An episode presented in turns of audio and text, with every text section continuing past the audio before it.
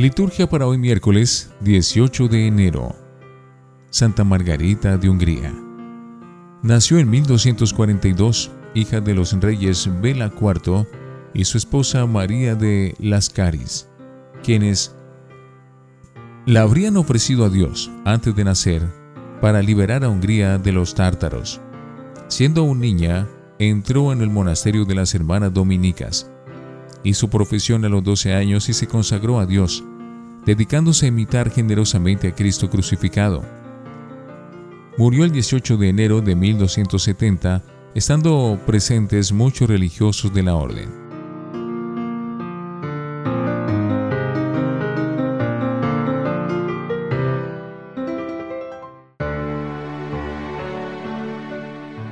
Antífona. Que te adore, oh Dios, la tierra entera. Que toque en tu honor, que toque para tu nombre. Oración. Dios Todopoderoso y Eterno, que gobierna los cielos y la tierra, escucha con amor la súplica de tu pueblo y haz que los días de nuestra vida transcurran en tu paz. Por nuestro Señor Jesucristo, tu Hijo. Primera lectura de la carta a los Hebreos, capítulo 7, versículos 1 al 3, 15 al 17. Hermanos, Melquisedec, rey de Salem, sacerdote del Dios Altísimo, salió al encuentro de Abraham cuando éste regresaba de derrotar a los reyes. Lo bendijo y recibió de Abraham el diezmo del botín. Su nombre significa, en primer lugar, Rey de Justicia, y después rey de Salem, es decir, rey de paz. Sin padre, sin madre, sin genealogía, no se menciona el principio de sus días ni el fin de su vida. En virtud de esta semejanza con el Hijo de Dios, es sacerdote perpetuamente. Y esto resulta mucho más evidente si surge otro sacerdote o semejante de Melquisedec, que no ha llegado a serlo en virtud de una legislación carnal, sino en fuerza de una vida imperecedera, pues está atestiguado.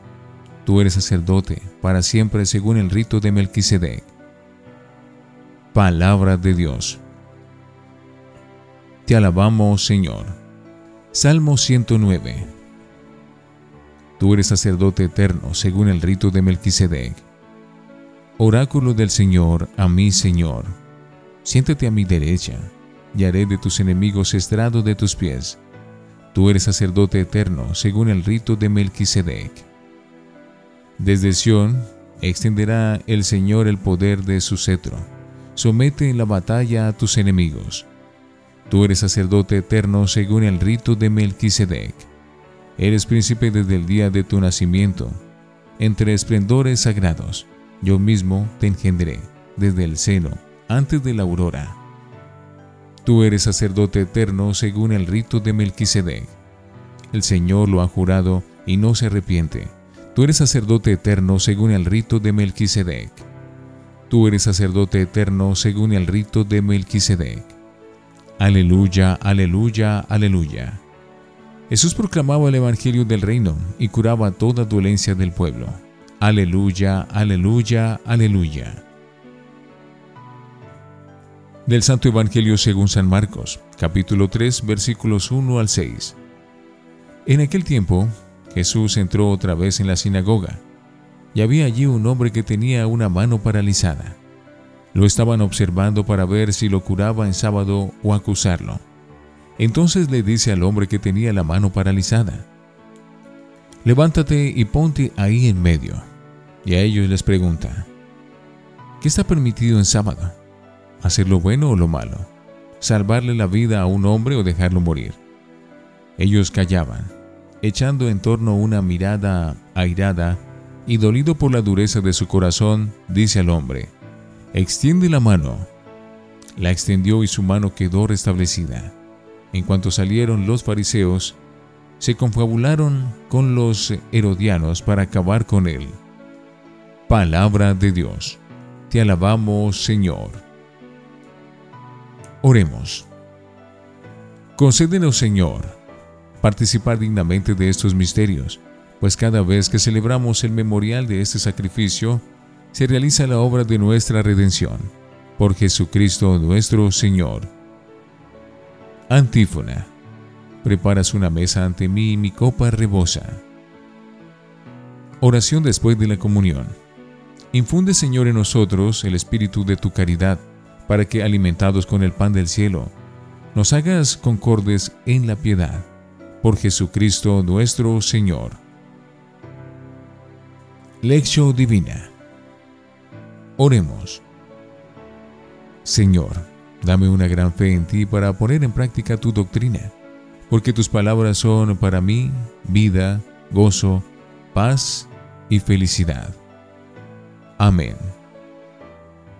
Lectura. Tú eres sacerdote eterno como Melquisedec.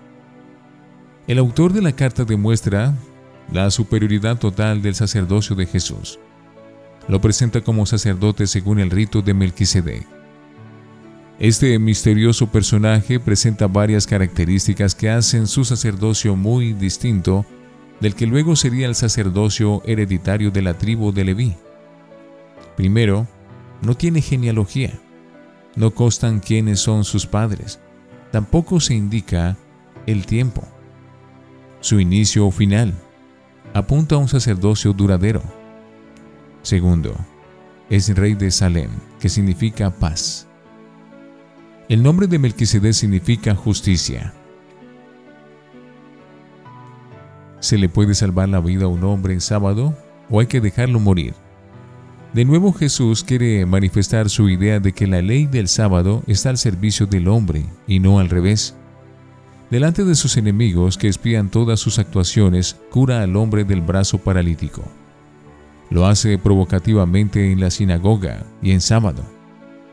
Pero antes pone a prueba a los presentes. ¿Se puede curar a un hombre en sábado? Y ante el silencio de todos, dice Marcos que Jesús le dirigió una mirada de ira, dolido de su obstinación.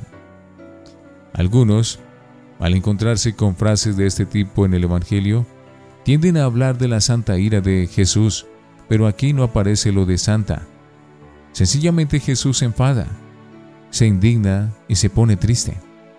Porque estas personas encerradas en su interpretación estricta y exagerada de una ley, son capaces de quedarse mano sobre mano y no ayudar al que lo necesita, con la excusa de que es sábado.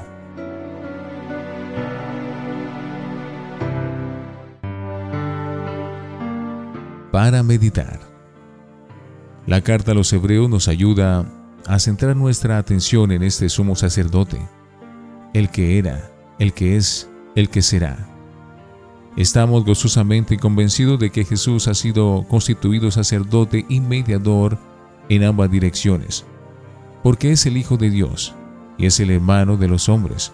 Nos trae de parte de Dios la salvación, el perdón, la palabra, y le lleva a Dios nuestra alabanza, nuestras peticiones, nuestras ofrendas. Así tenemos acceso a la comunión de vida con Dios. Nos conviene recordar esta relación entrañable que tenemos con Cristo Jesús.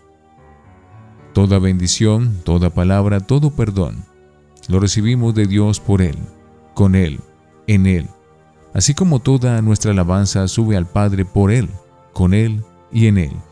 Y todas nuestras oraciones las dirigimos a Dios por Jesucristo nuestro Señor.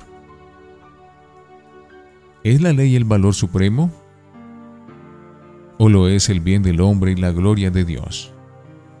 En su lucha contra la mentalidad legalista de los fariseos, ayer nos decía Jesús que el sábado es para el hombre y no al revés.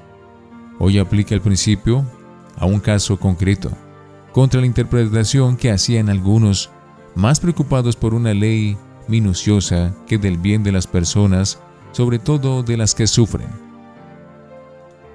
Reflexionemos. ¿Vivimos el momento presente con alegría y sencillez de corazón? ¿Hacemos que los preceptos religiosos estén al servicio de la vida? Oremos. Señor Jesús, ilumínanos para amar, proteger, defender y promover el don de la vida. Danos la libertad del amor orientada a la novedad del reino de Dios. Amén.